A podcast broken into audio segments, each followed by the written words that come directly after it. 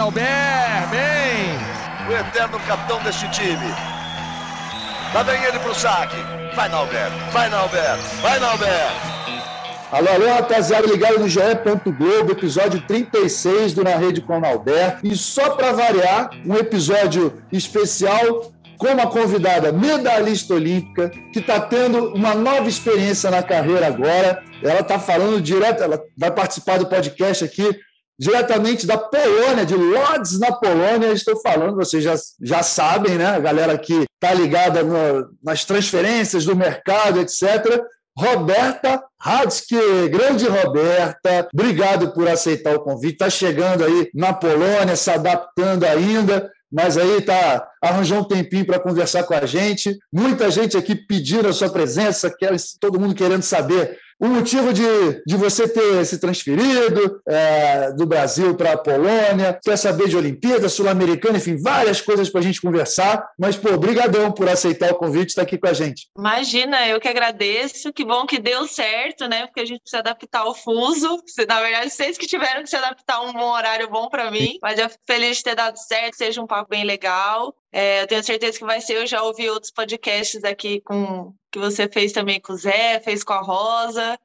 É, curto bastante ficar ouvindo no meu tempo livre, então espero que seja um papo bem legal, que todo mundo todo mundo curta e que eu possa responder o máximo de perguntas aí que enviaram. Opa, que bacana! Então já sei que temos a audiência da Roberta quando ela estiver na Polônia, tiver nada para fazer, ela vai fazer o podcast. Que maravilha! Que audiência qualificada. Está aqui comigo João Gabriel Rodrigues, produtor de conteúdo da Globo, que esteve em Tóquio, viu de pertinho toda a campanha épica, campanha maravilhosa das meninas. João Gabriel, muita coisa. Quero saber aí os bastidores, hein? Hoje é dia de você contar tudo aí que aconteceu em Tóquio, os bastidores dessa conquista delas. Obrigado por estar aqui, vai ser um papo bem legal. Eu que agradeço mais uma vez, é sempre uma honra, é, ainda mais com a Roberta, que, que é uma jogadora que eu acompanho há muito tempo, que eu gosto bastante, então acho que o papo vai ser muito legal. Porque a Roberta tem muito mais coisa para contar do que eu, né? Mas eu estou ali para poder ajudar também. Obrigado. Muito bom. Roberta, vamos lá, vamos começar por essa para essa transferência, né? Primeira experiência aos 31 anos, primeira experiência fora do Brasil. Como que foi essa decisão? Foi fácil tomar essa decisão? Não foi? É, você, logicamente, que é uma, uma jogadora super valorizada no mercado nacional, mercado nacional que, apesar desse câmbio né, louco que a gente está vendo aí, euro, dólar, etc., continua o mercado aquecido, tem bons times. Era uma vontade sua ir para o exterior? Como é que foi essa decisão de ir para o Lodz, na Polônia? Bom, é, eu sempre tive uma vontade, assim, uma curiosidade de vir jogar aqui para fora, né, na Europa, independente de qualquer país que fosse. Mas ao mesmo tempo que eu acho que eu tinha essa vontade, eu não sabia se eu estava muito preparada. Eu fui descobrir isso a hora que a minha empresária me fez uma ligação e falou assim: "Olha, Rô, pareceu uma oportunidade para você jogar fora você estava interessada e vai ser na Polônia. E me passou as informações e tal, e a hora que eu desliguei o telefonema, me bateu um desespero e falei: Meu Deus, para Polônia, como assim? E aí eu fiquei naquela dúvida de será que vou, vou ou não vou? Eu tinha algumas semanas para pensar sobre e responder. Passaram-se milhões de pensamentos, ansiedades e muita coisa na minha cabeça, né? Porque eu sou nova com 31, mas ao mesmo tempo não sou tão mais tão nova assim para o vôlei, né? E fiquei naquela dúvida, eu como levantadora, será que será que é bom? Será que é mais tranquilo? Será que não? Às vezes para um atacante você simplesmente vem, ataca a bola e tá bom, né? E eu tenho que me comunicar com todo mundo. É, é uma língua absurdamente difícil. Enfim, vários pensamentos que eu acho que qualquer pessoa teria, né? Mas no final das contas eu falei assim, bom, vou, quero ir. É uma experiência, eu acho que tudo é tudo acrescenta muitas coisas boas para gente, é mais um pouco de amadurecimento. Fui colocando as coisas na balança, né? Eu acho que nunca deixei de pesar a questão de continuar no Brasil, porque independente do que você falou de moeda, de como é que as coisas estão, a nossa Superliga ela sempre foi, e acho que sempre vai continuar sendo muito forte. Mas não sei, acho que eu pesei muita coisa também a questão de é, se eu também estou buscando ir tentar mais uma vaga para continuar na seleção e talvez para Paris. É, mudar um pouquinho, acho que eu estava precisando dar uma chacoalhada, assim, acho que sair da... Por mais que eu mudasse de, para um time para outro aí no Brasil, ia continuar meio que num comodismo de as pessoas já me conhecem, eu já conheço o trabalho. Famosa então, zona de conforto, né? Famosa zona é, de conforto. Eu acho que eu, eu você precisava nem isso, Você nem escutou isso na tua carreira, né, Roberto? Bernardinho, nem falar, nunca falaram isso. Bernardinho, Zé Roberto, zona de conforto, é, é uma expressão nova. Não tem nem tempo para ficar nessa zona de conforto, né? Mas eu acho que eu pesei muita coisa, assim. Então, acho que isso que ajudou na minha decisão. Acho que eu precisava chacoalhar um pouquinho, buscar algo novo, também acho que ouvir coisas novas de novos técnicos, talvez sentir mais esse voleibol que eu jogo tanto contra quando eu estou na seleção, vivenciar isso, né? Acho que isso é bom também. Então eu fui pesando as coisas, eu acho que meu coração foi acalmando foi mais fácil para eu tomar a decisão e acho que no final das contas, agora que foi chegando mais próximo da minha viagem para vir para cá, eu já não estava mais nem tão ansiosa ou nervosa ou apreensiva, eu só estava assim querendo chegar logo e começar logo e ver como é que ia ser a temporada, as meninas e tudo mais. Então foi foram vários processos assim, mas hoje eu estou bem. ô, ô, João, a, a Roberta é de Curitiba é uma das cidades mais frias, uma das capitais mais frias do Brasil. Né? Digamos que agora, eu, eu já como eu conheço bem a Europa, o, o, clima europeu, né? morei aí muitos anos, agora em Lodz deve estar mais ou menos o clima de Curitiba, ali o outono, mas quando chegar o inverno, ela vai sentir saudade do calor. Vai sofrer, né? vai sofrer, vai sofrer. Mas é um país também, Roberta, que é completamente apaixonado pelo vôlei, né? O vôlei é o grande esporte da Polônia, é, eu acho que isso também deve ajudar bastante na, na, na adaptação. O Lotte, se não me engano, tem duas jogadoras, outras jogadoras brasileiras, né? Tem a, tem a Pietra, tem a Ivna. Como é que tem sido essa, essa adaptação? Você chegou na semana passada, não é isso? É, eu cheguei dia 23, eu desembarquei aqui. Isso. É, é Nauber acertou, tá tipo Curitiba. Tanto que eu saí de Curitiba falando, bom, a temperatura tá a mesa, por enquanto tá bom. Por mais que eu não goste de frio, tá bom, tá dando pra, pra viver. Ontem fiquei só de camiseta na parte da tarde, por enquanto de manhã cedinho à noite tá mais frio, durante o dia tá gostoso ainda, tá fresquinho, igual diz em Curitiba. Mas isso foi uma coisa que me chamou muita atenção. Todo mundo, quando eu falei que vinha jogar na Polônia, comentou sobre isso. É uma cidade e um país né, absurdamente apaixonado pelo voleibol. É, eles tratam o vôlei como um futebol, como a gente trata a gente, né? Como o Brasil trata o futebol. E eu achei isso legal, assim, poder viver essa experiência, né? Que as coisas estão voltando ao normal também em relação à pandemia, à Covid. Então, eu acho que pode ser que os ginásios sejam cheios com é, mais rápido, né, do que a, talvez aí no Brasil. E eu lembro também que quando a Regis, eu joguei nove anos com a Regis no Rio, né? No Rixona, no Unilever, enfim. E é, logo que ela saiu do Rio, ela veio jogar nesse mesmo time que eu tô agora. Então eu tenho lembrança dela fazendo vídeos e mostrando o ginásio durante os jogos. E assim, uma loucura, os ginásios lotados, bandeirão, torcida. Eles já me, me falaram aqui que eles têm música, então é para eu tentar aprender. Estou botando no YouTube aqui o que, eu arrisco do polonês. Mas é legal, é legal estar tá num, num, num lugar assim com pessoas tão apaixonadas pelo voleibol, que valorizam tanto o nosso esporte, né? A gente sabe o tanto que a gente luta e batalha para ganhar cada vez mais visibilidade, ser mais valorizado. Então, eu acho muito legal estar tá num, vivenciar, né? Estar tá num país como esse. Agora, Roberta, foi o que você falou, o voleibol na Polônia é muito popular. Algumas das experiências mais fantásticas que eu vivi na minha vida foram na Polônia, de ginásio cheio. Eu lembro do, jogo de estreia, jogo de inaugural do Campeonato Mundial em 2014. Foi Polônia e Sérvia, no Estádio Nacional de Varsóvia, tinham 63 mil pessoas. Uma coisa inacreditável. Eu só vi aqueles, aquelas bandeiras né, vermelhas e brancas e o país parou, parecia Copa do Mundo de, de futebol, o Campeonato Mundial de Vôlei. É, a gente sabe que existe sim essa popularidade toda, mas existe uma cobrança, uma pressão muito forte. Quais são as ambições do Lodz para essa temporada? O time, na última temporada, ficou em terceiro lugar, não é isso? Terceiro lugar, esse ano deve jogar a Copa Chev. É, é a, Não é mais Copa Tchev? Qual que é a Copa agora? É, a Champions voltou a ser Tchev, porque tinha, uma, tinha um outro nome, enfim. Na minha época era Copa Tchev, que era como a segunda competição europeia, que pega ali terceiro, quarto lugares dos países, né? E é uma vitrine, não é a Champions, mas é uma vitrine. Quais são as ambições do time, a expectativa? Pô, contratar a levantadora, vice-campeã olímpica, certamente o time está pensando em chegar a uma final, pensando em título. Como é que você já sentiu o clima aí? É, é, isso aí que você falou. a expectativa está grande, eu acho que é, existe o lado bom e o ruim disso tudo, né? Mas eu acho que, enfim, expectativas a gente cria, a gente tem que só saber lidar com o tamanho das expectativas que a gente cria sobre as pessoas ou sobre as coisas, né? Eu também vim com muitas expectativas, mas acho que a gente tem que saber dosar isso de uma forma saudável, assim. Mas já senti, lógico, é, a Ivne e a Pietra chegaram aqui muito antes que eu, né? Acho que quase dois meses antes da da minha chegada. E elas comentavam, assim, com o passar das semanas, de que ah, as meninas estão perguntando sobre você, ai, todo mundo quer saber quando é que você chega, ai, tá todo mundo esperançoso, tá todo mundo ansioso com a sua chegada. E aí eu fui percebendo que, né, a galera tava, tava me esperando mesmo, assim. Eu acho que é engraçado quando a gente se depara com isso também, porque eu vivo um pouco no meu mundo, então eu não talvez eu não tenha me dado conta da, da grandiosidade também que essa, essa medalha da seleção esse ano na Olimpíada tenha sido. Óbvio que eu tenho noção disso, né? Mas eu talvez eu não esperava que as pessoas estivessem tão assim, nossa, é a Roberta, ela é medalhista, porque para mim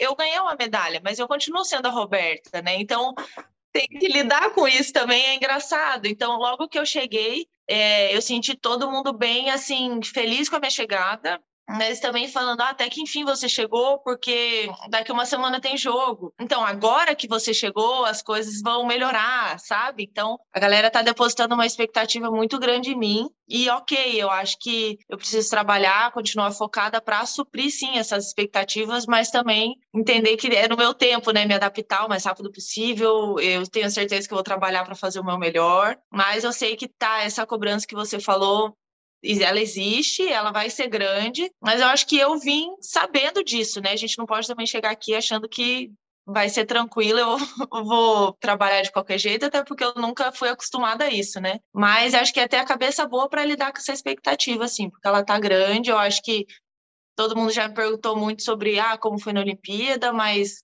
é, como é trabalhar com o Zé Roberto. Eu treinei muitos anos com o Bernardinho. Eles são considerados lendas, né? E é a forma como eles falam aqui, né? Eles são lendas. Então, todo mundo está com tá com uma expectativa muito grande sobre mim, mas eu também falei que eu sou uma pessoa que eu, eu entendo a, posição que eu tô hoje, mas eu sou uma levantadora, eu jogo para o time, então assim, eu não faço nada sozinha, eu preciso do time, né? Eu espero que todo mundo se una, que a gente se transforme numa energia muito boa, todas nós trabalhando juntas, enfim, que eu não vou fazer a diferença nenhuma sozinha, nem nunca fiz, né? Isso não existe. Então, também estou mostrando um pouquinho do, do que é o meu pensamento para eles, né? Então, a gente vai indo, vamos caminhando. Eu estou só no meu segundo dia de treino, mas tenho expectativas grandes também sobre trabalhar no voleibol europeu, né?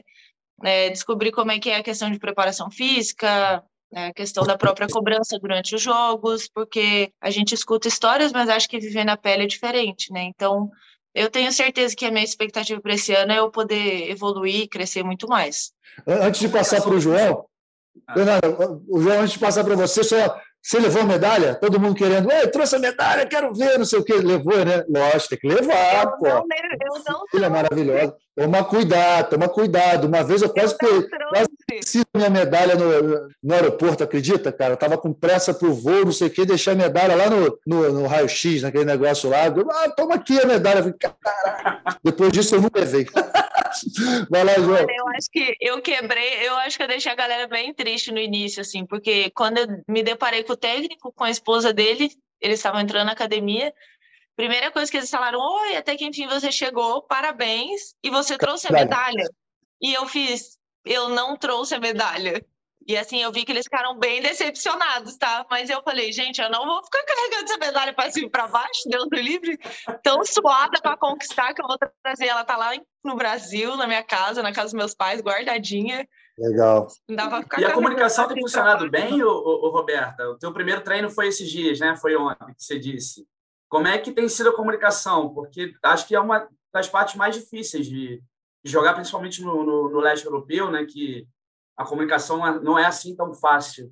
Olha, eu, eu, me impressionei, assim, todas as meninas do time, eu acho que uma fala mais ou menos inglês, mas o resto todas se comunicam muito bem no inglês, muito bem mesmo.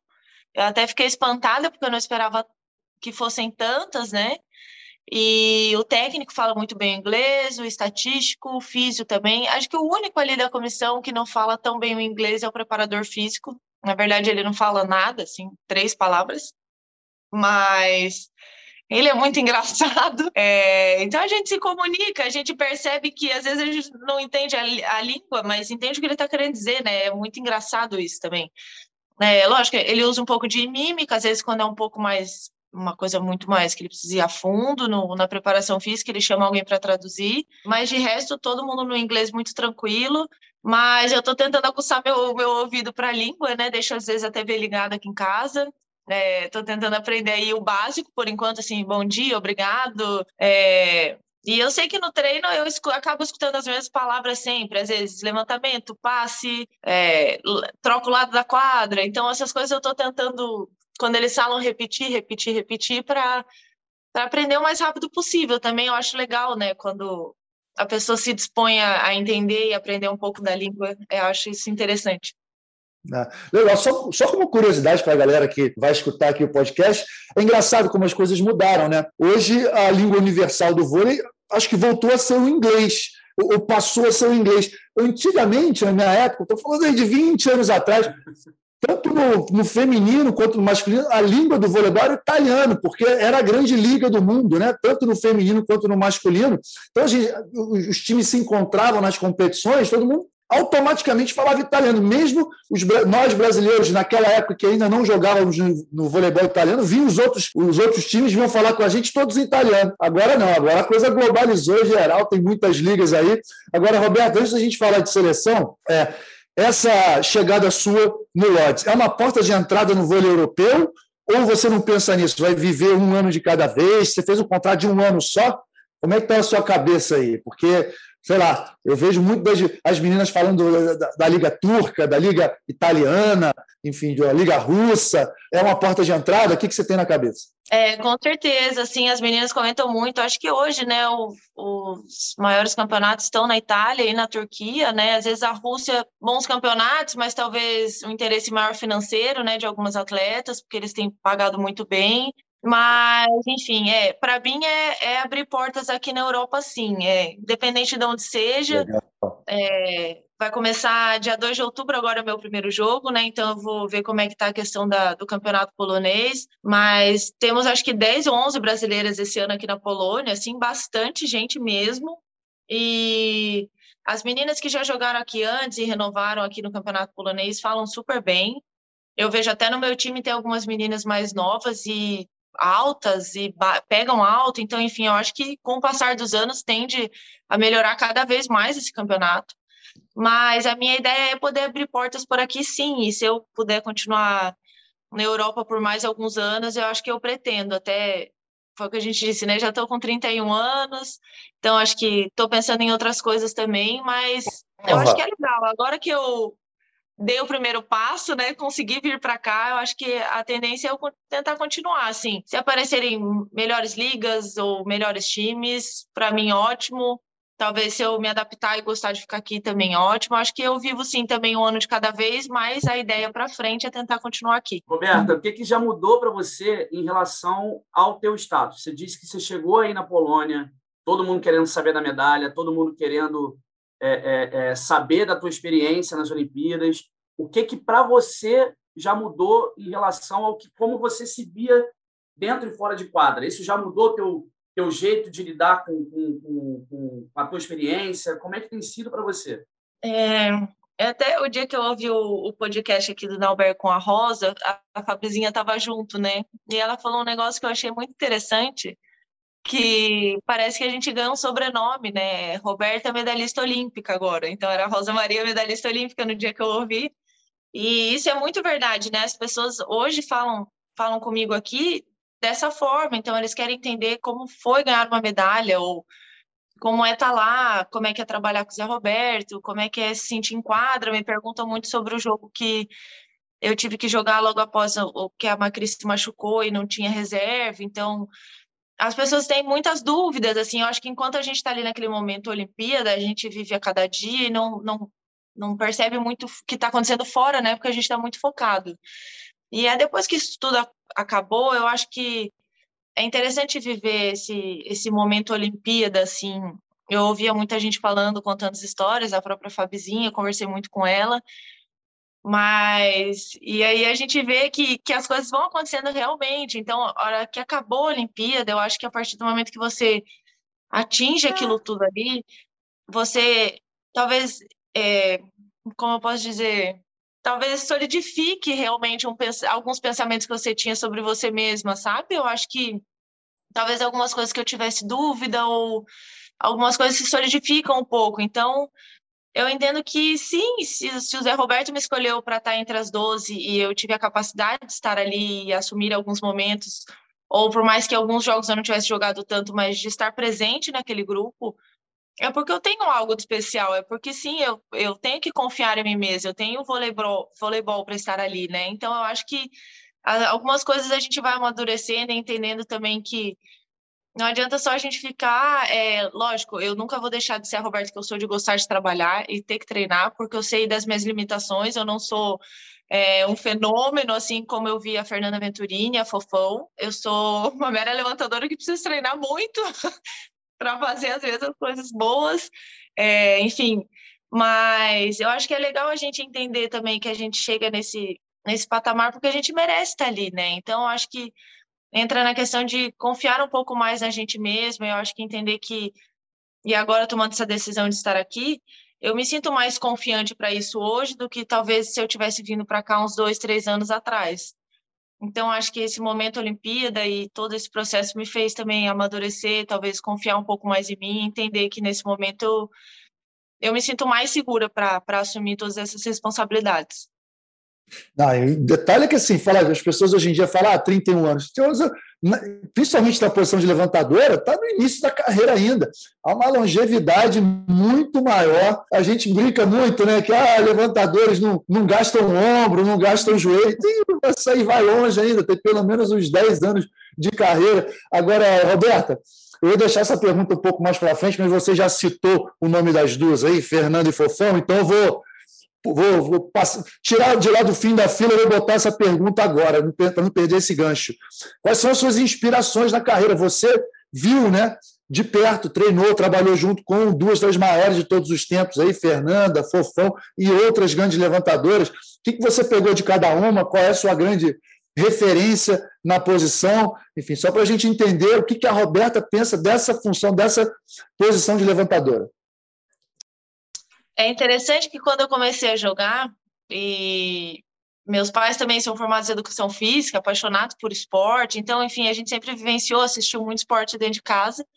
A minha irmã também já jogou um pouquinho.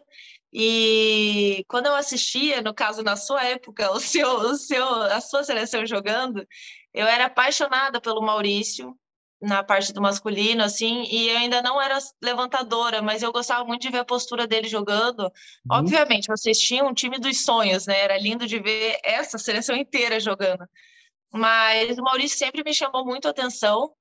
E do lado do feminino eu sempre gostei muito da Valeuska. E aí o tempo foi passando, daqui a pouco eu me tornei levantadora, né? Me empurraram para essa posição. E aí eu comecei, obviamente, né, olhar mais para os levantadores, né? Foi me chamando mais atenção. E eu lembro, assim, do auge, auge mesmo da Venturini, eu lembro muito pouco, mas eu lembro de alguns jogos, eu era muito nova ainda. Hum. E nunca imaginei que um dia eu pudesse jogar com ela, né? Ou várias das, das meninas que eu assistia. E de repente eu fui jogar no Pinheiros. Ah, foi o meu segundo ano de Superliga. Isso, meu segundo ano de Superliga. Eu fui jogar no Pinheiros e eu já joguei com a Fabiola, né? Porque às vezes a gente fala muito de Fernanda Venturini e Fofão, mas eu joguei com as quatro maiores levantadoras que o, que o Brasil teve até agora. Então, eu joguei com a Venturini, joguei com a Fofão, joguei com a Fabiola e joguei com a Dani Lins, assim. Então, eu tenho, assim, bagagem até, né? O Hélio Griner até brincava: olha, Roberta, se você não aprender a jogar vôlei agora, esquece, porque você tá tendo típico do Hélio Greener, né? Típico do Hélio Greener, aquela. Exato.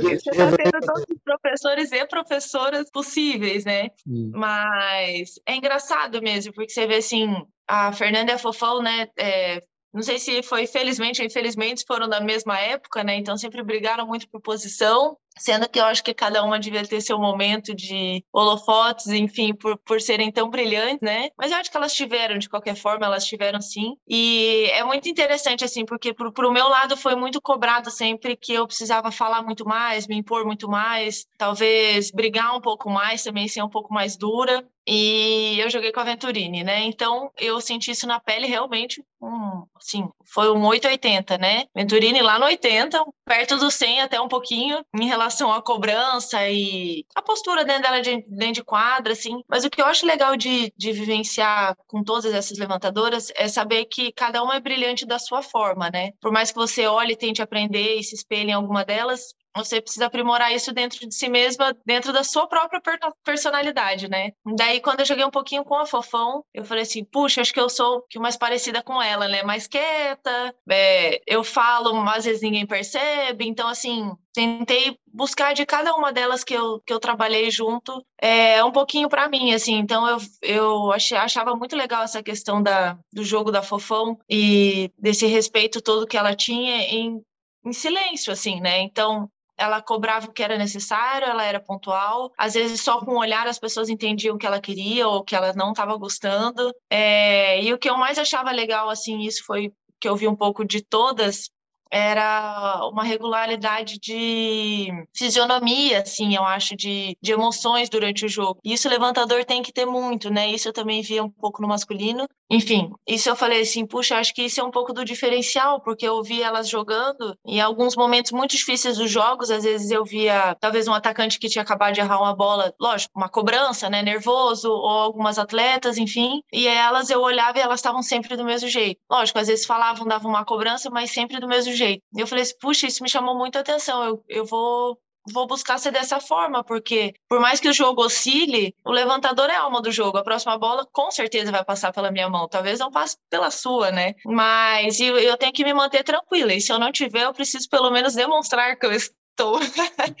e eu achei isso uma coisa interessante. Eu falei, bom, eu vou, vou buscar isso para mim. Então é legal, assim, acho que eu preciso sim é, ser firme igual a Fernanda, mas também entender e criar um respeito, né, pela minha jogadora, talvez no meu silêncio, na minha forma de ser, e também trazer um pouco de alegria para o jogo, como a Dani Lins tem, né, que eu sempre gostei. Foi meu primeiro ano no Rio foi com ela, ela era muito jovem. Até uma pergunta que ele me fez, agora falando sobre a Dani, eu lembrei hum. que eu mesma comentei sobre isso, que quando eu comecei a jogar com a Dani, é, ela tinha muito isso, isso ainda de maturidade, eu não diria maturidade, mas eu digo assim, brincava muito mais, às vezes insegura com algumas coisas. Depois do episódio dela na Olimpíada de 2012, eu senti uma, uma mudança nela, assim, de postura, de maturidade, uma coisa meio automática, sabe?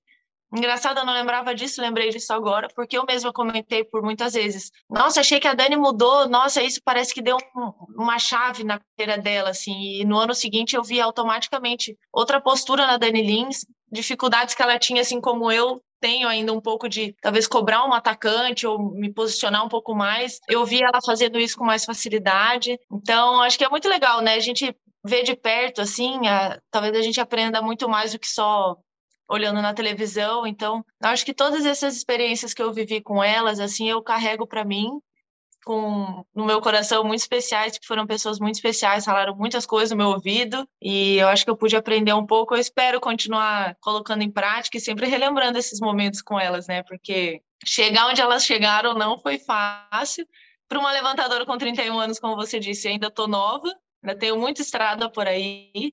Eu acho que eu tenho tendência de aprender e amadurecer a cada ano. É a tal da medalha olímpica. A tal da medalha olímpica dá um corpo, dá uma casca, cara, e dá uma confiança muito grande. Vai lá, João. É, exatamente. E eu queria, justamente para não perder o gancho também, é, uma das coisas que mais me marcaram durante a, as Olimpíadas de Tóquio foi numa saída de algum jogo, não lembro exatamente qual, é, naquela conversa com os jornalistas ali, te perguntaram, Roberta, justamente sobre o teu estilo, que você é mais calada, que você existe essa cobrança em cima de você para você ser mais firme, né? E eu lembro da tua resposta, você não, eu sou Eu tenho meu jeito, fico mais tranquila, mas eu falo muito, sim, vocês que não estão percebendo. Queria que você falasse um pouco realmente disso, uhum. é, porque eu imagino que no meio das Olimpíadas, do jeito que você precisou entrar, isso também foi muito importante para você, né? É, João, eu acho que se criou um pouco essa imagem, né? E eu, eu tento um pouco hoje quebrar ela. No início eu relutava um pouco sobre isso, mas por conta da minha insegurança também, porque eu sabia que eu precisava melhorar. Não que hoje eu não precise, mas hoje eu entendo que dentro do time, dentro do grupo, eu já não sou mais vista como aquela Roberta que abaixa a cabeça e fica quieta para tudo, sabe? Eu, eu mudei, só que acho que as pessoas ainda se fixaram nessa imagem e tá tudo bem, foi uma coisa que eu, que eu construí, eu vou ter que desconstruir, né? Mas né, fala muito sobre, ah, você não sorri, você não fala, você não sei o quê. E eu falei, gente, como assim? Vocês estão filmando a hora errada. Você lembra dessa pergunta? Você lembra disso eu na, lembro. na, na Zona Mista? E é engraçado porque eu sorrio, assim, eu dou risada, eu falo, às vezes solto uma brincadeira, às vezes até para conseguir descontrair uma amiga minha que eu tô sentindo que tá um pouco tensa ou insegura. Mas eu não sei também o que, que as pessoas esperam um pouco, né? É difícil a gente entrar nesse lugar do que as pessoas estão esperando da gente, né? É um lugar muito pequeno, eu acho. Não sei se elas estão esperando que eu sorria o tempo inteiro no jogo, porque também é, foi o que eu disse, não é o meu estilo. Eu sou uma pessoa que eu, eu tenho muita coisa para ser passada na minha mão, é muita responsabilidade. Então, eu sorrio, eu comemoro meu ponto, às vezes eu brinco com alguém, eu tento perceber como é que minhas jogadoras estão, talvez para ajudar no momento que eu entenda que eu preciso sorrir um pouco mais ou fazer alguma brincadeira, eu me permito sim, mas eu entendo que é muita responsabilidade na minha mão e a minha forma de jogar é um pouco mais concentrada. Eu preciso estar concentrada, eu preciso pensar, raciocinar, eu preciso entender o que, que o técnico quer, o que, como é que as minhas jogadoras estão, e o bloqueio do outro lado, e o placar, e o momento do jogo. Então, enfim, eu me mantenho muito concentrada durante o jogo todo, é uma forma que funciona para mim jogar vôlei, né? Só que hoje em dia eu já não me vejo como a Roberta que eu era uns anos atrás, onde as pessoas me cobravam. É questão de, ah, fala um pouco mais, brinca um pouco mais. Não, eu falo, eu brinco. Só que eu acho que ainda dentro do meu jeito, acho que eu fui tentando colocar uma coisa dentro da outra, né? Obviamente eu posso melhorar, com certeza a gente sempre pode, mas eu acho engraçado que as pessoas ainda me perguntam sobre isso, né? Então, aquele jogo, por exemplo, que eu tive que assumir o jogo sozinha, sem ter ninguém no banco, eu estava muito concentrada, assim, eu passei o dia inteiro muito concentrada, a noite anterior, então eu não poderia deixar que nada, nada me tirasse do foco ou minha concentração naquele momento, eu não pod poderia me permitir a nada. Então, a forma como eu tenho de jogar é muito concentrada. Então, realmente, eu vejo fotos ou vídeos daquele dia, eu tô com uma cara mais fechada. Mas eu não com cara de não tô aqui, sabe? Eu não sei explicar. e eu tenho foto sorrindo. Então, é engraçado também. As pessoas insistem nisso. Eu acho que pode ser que eu não esteja tanto, prestando tanta atenção e que eu ainda precise, falte alguma coisa. Mas eu acho que dentro do grupo, assim, dentro dos times que eu passo, eu não sinto mais esse feedback de, ah, Roberto, você está baixando a cabeça ou se posiciona um pouco mais. Não, eu falo, converso o tempo inteiro, então brinco, brinco até demais para quem não me conhece. E só acho que na hora que o jogo começa, eu, eu permito algumas coisas e não permito outras, assim. Mas me sinto bem, assim. Ô, ô, Roberto, vale um comentário aqui. É, tem dessa não, cara. A gente é o que a gente é, ponto final. Nosso temperamento, cada um tem seu temperamento.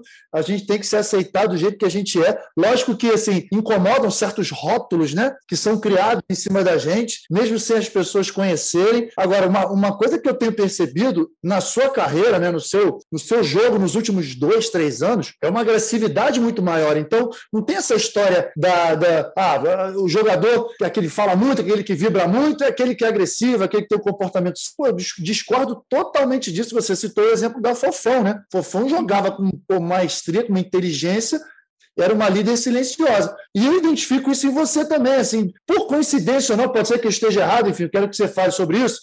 Depois que você saiu do, do, do Rio, né, do Sesc, foi para o Osasco, eu já vi você indo muito mais forte no saque, você arriscando muito mais algumas levantadas, e aí foi para a seleção. Pô, quem é que assume um jogo tão importante contra aquele da Sérvia sozinha? Se não tiver muita personalidade, faz, faz o time ganhar. Agora no Sul-Americano, a mesma coisa. Então, assim, é, é impressão errada minha essa, essa virada de chave na atitude mais agressiva foi de uns dois anos para cá. E o que você pensa daqui para frente também, né? Porque temos um ciclo olímpico bem curtinho e um ciclo olímpico muito intenso em relação à, disputa de vagas na seleção brasileira também.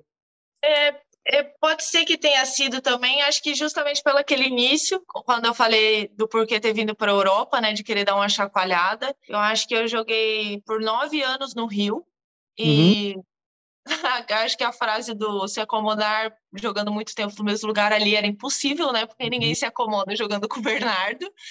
Mas mudança é... de áreas, né? Precisava mudar de área, ambiente, esse é... tipo de coisa funciona bastante foi uma última temporada difícil, né? Onde a gente saiu fora nas quartas de final, a gente perdeu para o Bauru uhum. e fazia não sei quantos anos, ou não sei nem se isso já tinha acontecido. Enfim, então foi um momento muito difícil ali para o time do Rio de Janeiro.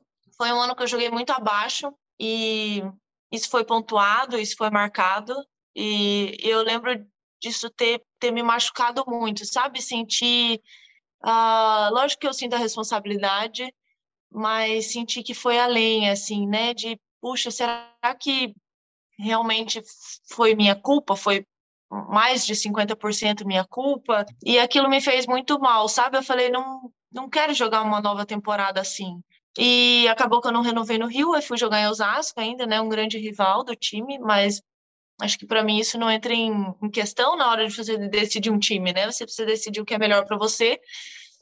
E, e eu acho que eu falei, bom, agora eu tô indo depois de nove anos para um lugar, eu para um lugar novo, eu preciso preciso sair disso que eu tô hoje, não tá bom, né? Essa temporada que eu fiz não está boa e eu não quero sentir isso de novo, eu não quero passar por isso de novo. E eu assumo que no início foram alguns meses meio complicados assim de adaptação, hum. até porque não sei, a filosofia de trabalho muito diferente, enfim, é, eu, eu não, não senti ainda que eu estava indo bem da forma que eu queria, até porque eu queria uma coisa imediata da noite para o dia, e é complicado, né? A gente, como atleta, a gente se cobra muito, se frustra muito, e eu estava, acho que, um pouco nesse, nessa zona de frustração, assim, eu não estava conseguindo sair um pouco disso, eu estava numa cobrança excessiva sobre mim mesma. Mas eu senti que com, com o início dos jogos, eu fui me soltando um pouco mais e fui conseguindo caminhar, assim. Eu acho que a temporada não terminou por conta da pandemia, mas hum. eu ainda não estava satisfeita comigo mesma. Eu falei assim, bom, da forma que está ainda hoje, se eu fosse para se eu fosse para a seleção hoje, eu não não iria nem disputar uma vaga. Eu acho que seria um dos primeiros cortes, assim, eu me sentia muito abaixo. E aí foi quando foi iniciar outra temporada, né?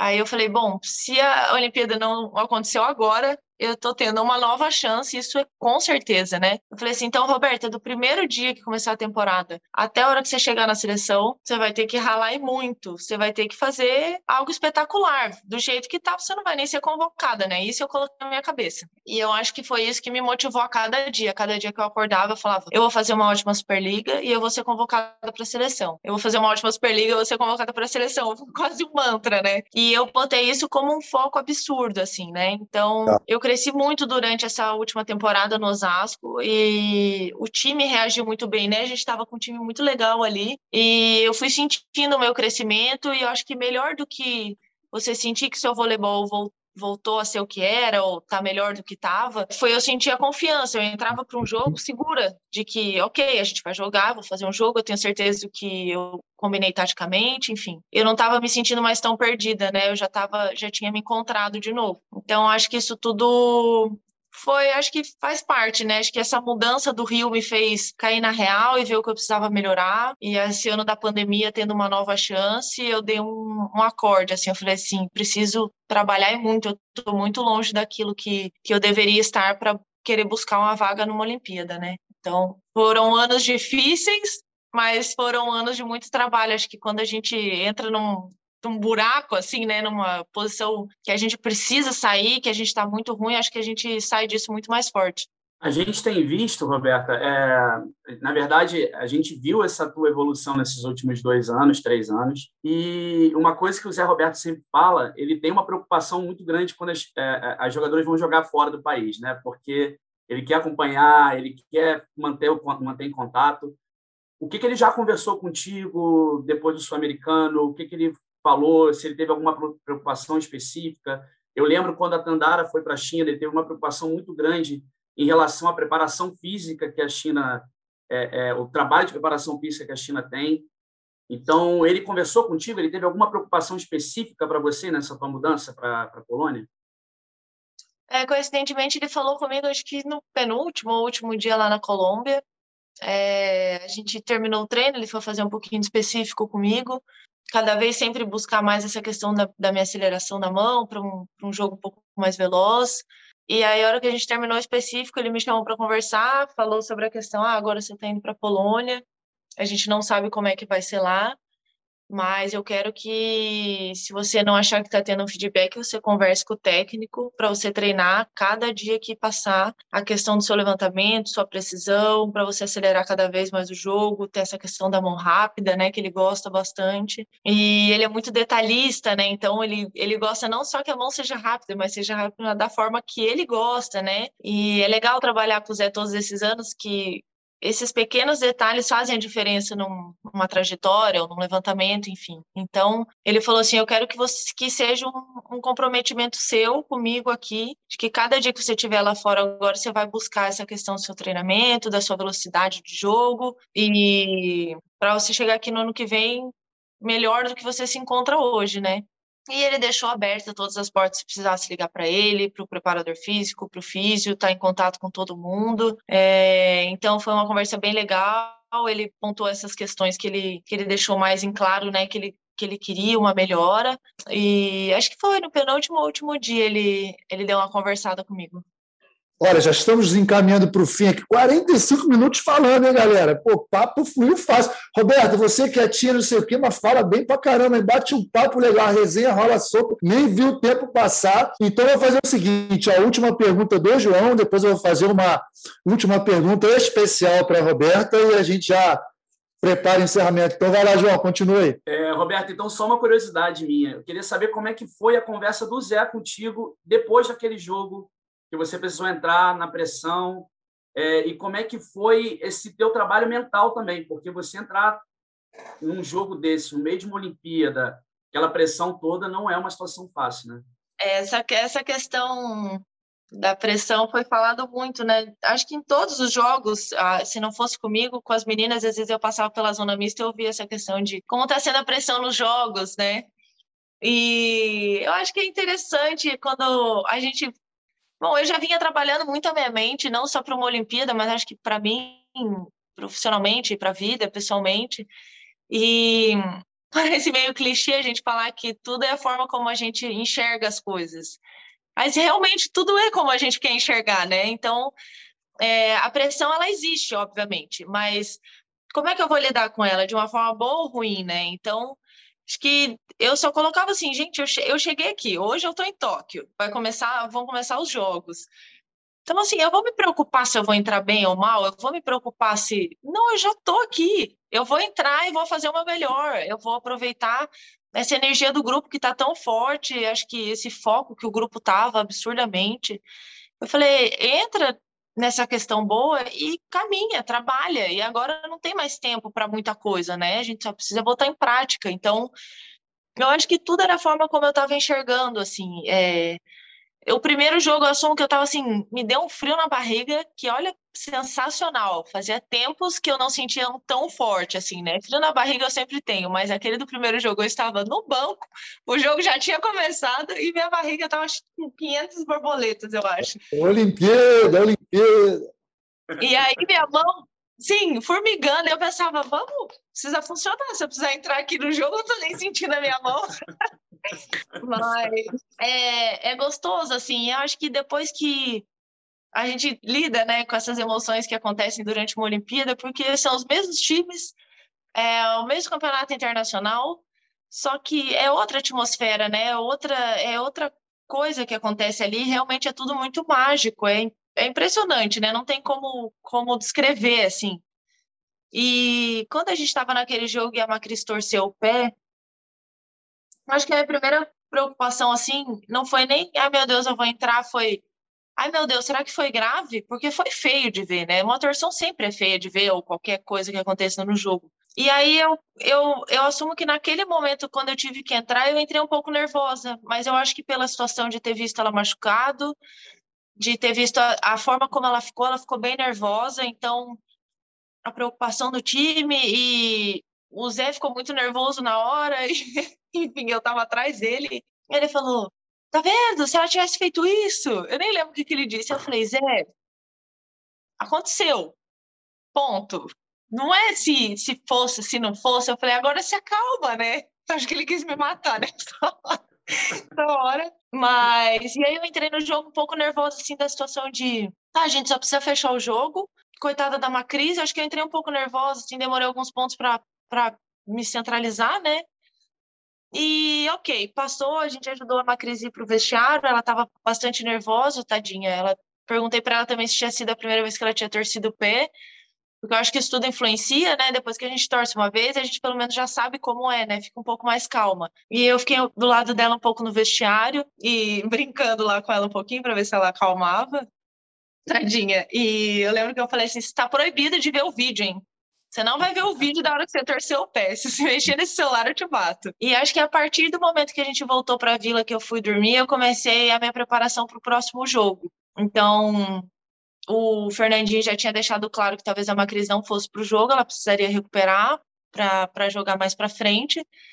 Então, a partir daí, acho que eu comecei a só mentalizar coisas boas. É, a gente já estava estudando outro jogo, então acho que foi um foco total, assim, eu tava, eu me afastei um pouco do celular nesse, nesse período de, de Olimpíada, eu falava mais com a minha família, alguns amigos bem pontuais, eu assumo que até com a minha família eu demorava um pouco para responder, então acho que esses dois dias eu tirei um pouco para mim mesma, para para focar, eu entrei em contato com, o meu terapeuta e alinhei algumas coisas, enfim, eu estava bem, bem focada no, no jogo, hum, sabia que eu que ia ser só eu, sozinha naquele momento, né, por mais que a Macri estivesse em pensamento, com certeza com a gente, e eu fiquei no quarto com a Fernanda Garay, né, que para mim foi uma benção, assim, então a gente se manteve bem concentrada, se ajudando, acho que uma respeitando a outra nos momentos que precisava ali de concentração, então acho que todos os detalhes foram me ajudando, mas eu assumo que a hora que chegou no, no, na hora do jogo, eu esqueci da pressão, eu esqueci que eu não ia ter substituição se precisasse, eu esqueci de tudo. Eu olhei e eu falei assim, meu Deus,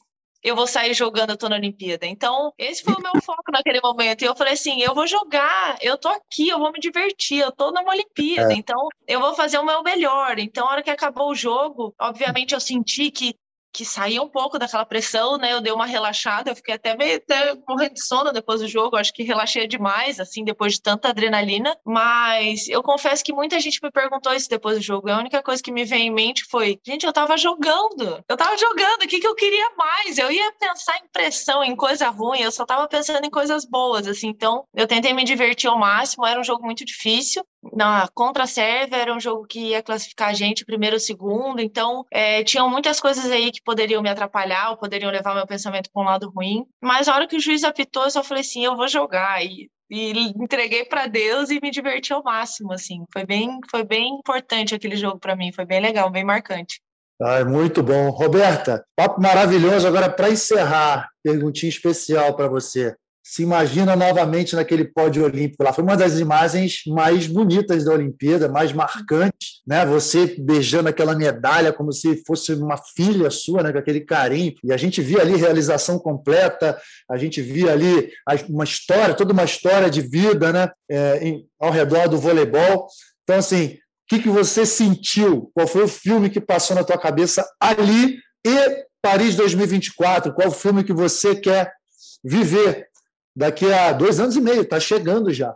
Bom, é um filme mesmo. Eu acho que é, foram uma mistura de sentimentos. Assim, a gente perdeu o jogo e a, até do, do, final do jogo até o pódio foram muitos sentimentos assim altos e baixos. Parecia que eu numa montanha russa, porque acaba o jogo, você termina o jogo inevitável, né? Com raiva porque você perdeu, talvez frustrado porque a gente sabia que a gente poderia ter entregue um jogo muito melhor do que a gente entregou. Acho que a derrota poderia acontecer, mas de outra forma, não sei, muitos pensamentos. E acabei indo para o vestiário, estava bem chateada, assim. E aí, a hora que todo mundo começou a entrar no vestiário, o nosso professor entrou, a Júlia falou assim: bom, a gente precisa botar o uniforme do pódio para ir para o pódio, né? Para receber medalha. Eu botei a mão na minha cabeça, eu falei assim: então acho que eu vou deixar um pouquinho de lado essa derrota ou essa forma como, como a gente está sentindo essa derrota, porque foi doída, porque eu tô indo para um pódio olímpico, né? Eu preciso valorizar isso, gente. Não tem condição. Eu estou num pódio olímpico. Quantas pessoas gostariam de estar aqui? É, quantas pessoas eu já convivi e me, me falaram sobre o dia a dia, do quanto foi difícil estar ali, chegar até ali, independente da cor da sua medalha. Você está recebendo uma medalha olímpica, né? É um processo muito longo, muito difícil passar por tudo até chegar lá. E aí eu vestindo o agasalho, eu falei assim, eu não tô acreditando, é sério? Eu vou ganhar uma medalha? Ela é minha. Tipo, eu, Roberta, sou medalhista olímpica, assim. Aí eu comecei a ter outros pensamentos. E a gente foi, quando a gente estava caminhando em direção ali o pódio, a gente passou pelo, pela bandeja, né, do, das medalhas dos Estados Unidos, do primeiro lugar. E eu fiz, puxa, que medalha bonita, né? Aí fiquei chateada de novo, tipo, ai, que pena, né? a gente não ganhou.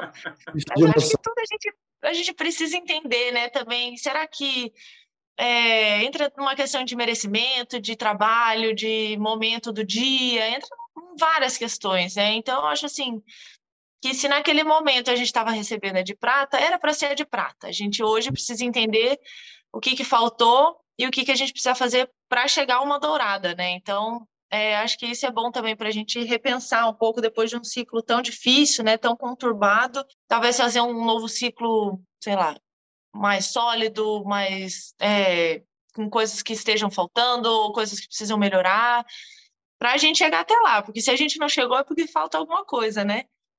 E a hora que a gente subiu, levantou as mãos, subiu, estava esperando a medalha. Eu primeiro queria ter imaginado, eu estava olhando, imaginando se aquilo tudo tivesse cheio, que lindo que seria, né, com o público. E eu olhei do meu lado a Fernanda Garay absurdamente emocionada. É, acho que muitas questões também sobre aposentadoria, né, e muitas coisas se passando ali. Eu compartilhei muitas coisas com ela e eu não queria chorar e a emoção começou a vir, a vir, assim, tinha meu peito enchendo, assim. Foram momentos muito especiais e quando a medalha chegou para a gente trocar as medalhas, né? Porque ninguém tá mais podendo colocar as medalhas na gente. É, sobrou só uma por enquanto, então eu peguei e fui colocar na Gabi. E a hora que eu abracei ela, assim, foi um abraço tão cheio de emoção, com poucas palavras, mas muitas coisas sendo faladas, né? E a hora que eu vi o carinho dela com a medalha, assim, que ela segurou, eu falei assim, eu vou ganhar uma dessa, eu não tô acreditando que eu tô aqui. É... E aí começou o filme de desde que eu comecei a jogar, coisas que a gente deixa para trás. Acho que esse último ciclo foi um ciclo muito difícil para mim em relação a altos e baixos de vôlei, de rendimento, de problemas pessoais. Então, acho que isso tudo começa a se passar como um filme mesmo, igual você disse. E eu começo a entender o quanto, quanto, que eu já tinha noção, mas o quanto realmente estava valendo a pena estar ali e o quanto aquela prata valia. Não, acho que essa frase valia um ouro, não. Quanto aquela prata valia realmente uma prata muito, muito importante pra gente, né? Então, na hora que a Gabizinha colocou aquela medalha em mim, que eu abracei um pouco ela, um pouco a Garay, que eu peguei o peso daquela medalha, assim, o brilho e a beleza dela. É uma medalha absurdamente única, especial. E eu não pensei em nada, eu só pensei, puxa, eu vou dar um carinho para essa medalha porque ela merece e eu, e eu mereço estar com ela, né? Então foi a hora que eu baixei minha máscara, beijei a medalha, não pensei em nada. Eu só hoje agradeço o fotógrafo que tirou essa foto, que eu vou poder levar ela para o resto da minha vida. E foi um momento muito único. Acho que depois que eu beijei a medalha, eu caí ao choro um pouquinho. Foi a hora que eu me permiti, eu estava muito emocionada. Mas são filmes e filmes e pensamentos e coisas que vêm na nossa cabeça que faz a gente relembrar de valorizar mais do que a gente já estava valorizando aquele, aquela prata. Ah, demais.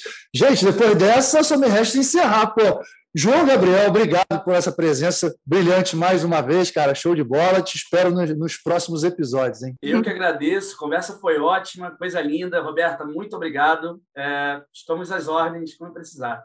Show de bola. Roberta, te desejo muito, muita sorte, parabéns por essa evolução, por essa maturidade, por esse crescimento. Eu tenho certeza que você tem uma longa estrada pela frente e vestindo a camisa da seleção brasileira. Então, pô, fica com Deus aí, muito boa sorte, tá bom? Arrebenta. Obrigada, Nauber. Obrigada, João. Obrigada pelo convite. É, se deixar, eu falo até demais, né? Alguém tinha que ter uma plaquinha de corte. Maravilhoso, cara. Muito bom, muito bom. Muito obrigada. Foi muito legal. Espero que muitas pessoas escutem aí nos momentos que precisam, porque eu também tenho ouvido podcast direto, ainda mais aqui na Polônia, né? Sempre bom ouvir o português. É. E é um podcast muito legal que vocês têm feito. Parabéns, eu tenho escutado, tenho gostado bastante. Obrigado por me deixar participar dele. Pô, vai ter o seu episódio agora para poder escutar à vontade. Então, depois dessa, gente, só me resta encerrar. Obrigado a todos, obrigado aos meus ouvintes que estão sempre prestigiando, Roberta, João, ao meu time aqui, ó. Pô, Queca, obrigado, Queca, mais uma vez, Rafael, Maurício, hoje tivemos a Dayana, tem o Luiz também, equipe fortíssima do podcast. Até a próxima, galera. Em breve, mais um convidado especial aqui no Na Rede no Almer. Valeu, tchau, tchau. Albert, bem! O eterno capitão deste time. Lá vem ele pro saque. Vai, Nalber, vai, Nalber, vai, Nalber.